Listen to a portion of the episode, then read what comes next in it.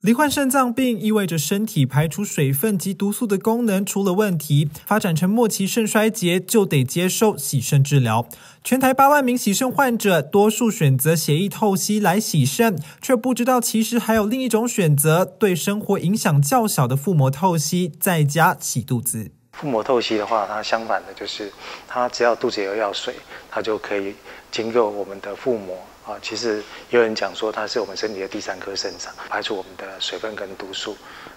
所以它的水分。跟饮食的限制，相对于比血液透析的一个限制还要再少一点。血液透析是患者每两到三天到洗肾中心接受四小时的侵入式治疗，一次清除两天所累积的毒素。腹膜透析是让体内废液透过预先植入的导管排出，再引入透析药水。患者能选择每天四到五次，二十到三十分钟的手动换液，或睡觉时让机器做自动腹膜透析。除非有一些绝对的禁忌症之外，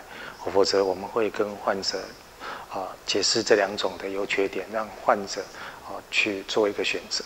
原则上，大概七成左右的患者，血液透析跟腹膜透析都可以。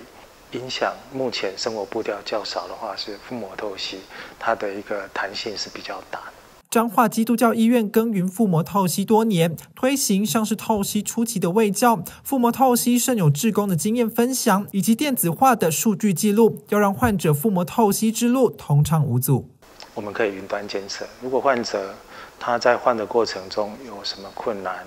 哦，除了以前的电话之外，现在我们云端，他会把自动讯息传到我们的云端，我们就可以从院方可以知道患者在家换医的状况。以我目前的生活形态，我比较适合哪一种？我可以选择先选择腹膜透析，等到有一天，比如说我的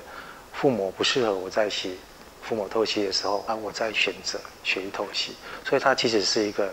可以把它想成是一个阶段性的一个改变。不论哪种透析方式，目前都是让身体的毒素及水分达到干与净。提醒肾友，治疗前能多与医师沟通合适的选项，找到末期肾衰竭和平共处的最佳方式。记者田木生张化采访报道。